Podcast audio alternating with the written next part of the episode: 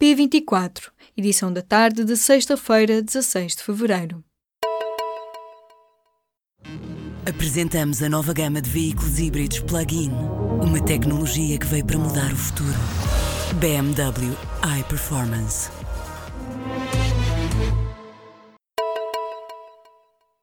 O 37º Congresso do PST começa nesta sexta-feira em Lisboa. Estão inscritos quase mil delegados, mais de 250 participantes e mais de mil observadores.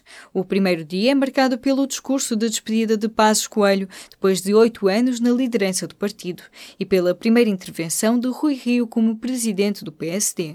A reunião magna que se prolonga até domingo promete fazer correr muita tinta na sequência das intervenções. Um dos temas pouco pacíficos é a escolha de Fernando Fernando Negrão para o líder do grupo parlamentar do PSD. Para Rui Rio, o conclave dos sociais-democratas dará início à construção de uma alternativa de governo à atual frente de esquerda que se formou no Parlamento.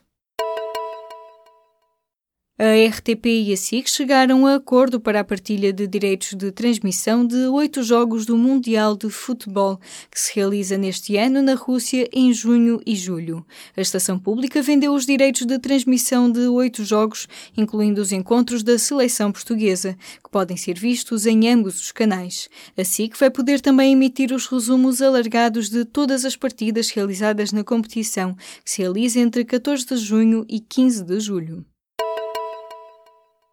de forma gratuita e numa plataforma na internet, estão abertas as inscrições num curso para formar quem cuida de idosos dependentes, tanto formal como informalmente. Este curso online é promovido pelas Sociedades Portuguesa e Espanhola de Geriatria e Gerontologia.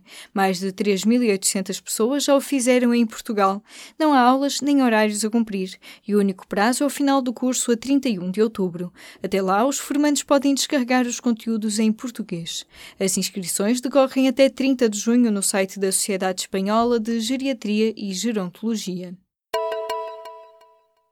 O Nobel da Paz Desmond Tutu anunciou na quinta-feira que renuncia ao cargo de embaixador da Oxfam.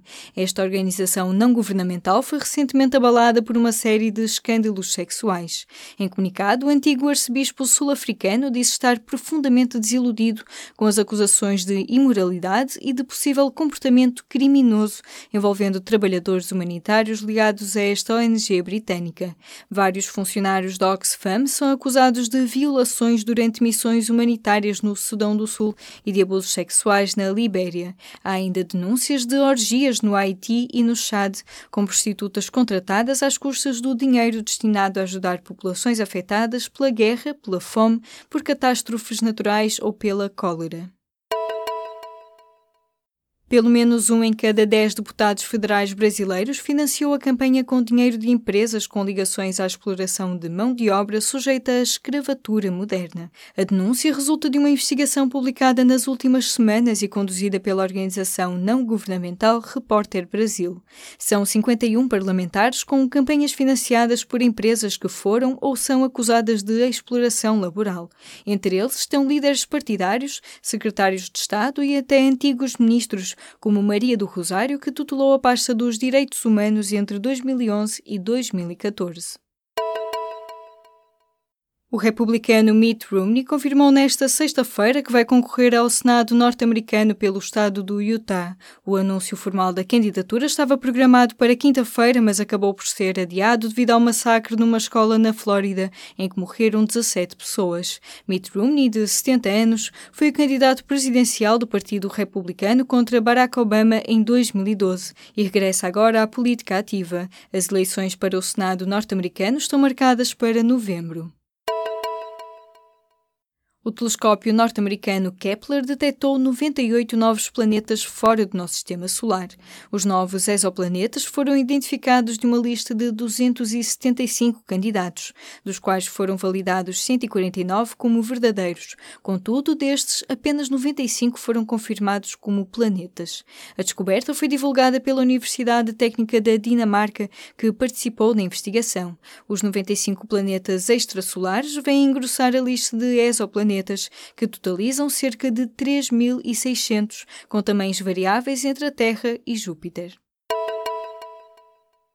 O valor da Bitcoin parece estar a subir novamente. Na quinta-feira, a cotação da divisa digital voltou a rondar os 10 mil dólares, cerca de 8 mil euros, depois da descida acentuada ocorrida 10 dias antes. A 5 de fevereiro, a criptomoeda chegou mesmo a ficar abaixo da fasquia dos 6 mil dólares. São menos de dois terços do valor atingido no auge de dezembro do ano passado, quando chegou a valer 19 mil dólares.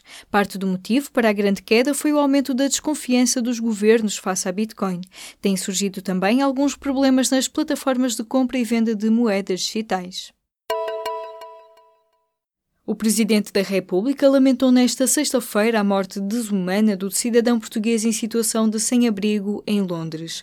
O governo anunciou na quinta-feira que os serviços consulares estão a tentar contactar a família do homem de 35 anos encontrado sem vida na estação do metro de Westminster, perto do Parlamento Britânico. A oposição do Reino Unido chamou a atenção para o aumento de casos de pessoas em situação de sem-abrigo. O líder do Partido Trabalhista, Jeremy Corbyn, deixou flores flores e um cartão de condolências no local onde o português foi encontrado sem vida.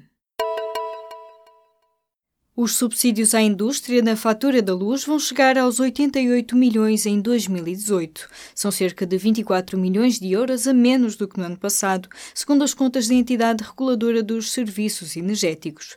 Na prática, este serviço, conhecido por interruptibilidade, garante um desconto na fatura elétrica a algumas empresas industriais. Estes grandes consumidores de energia estão disponíveis a reduzir os consumos em situações de emergência, por exemplo, para evitar um apagão. No ano passado, havia cerca de 50 empresas industriais inscritas nesta lista. Em 2016, o governo prometeu introduzir concursos para reduzir os custos dos consumidores com o serviço, mas a medida ainda não saiu do papel.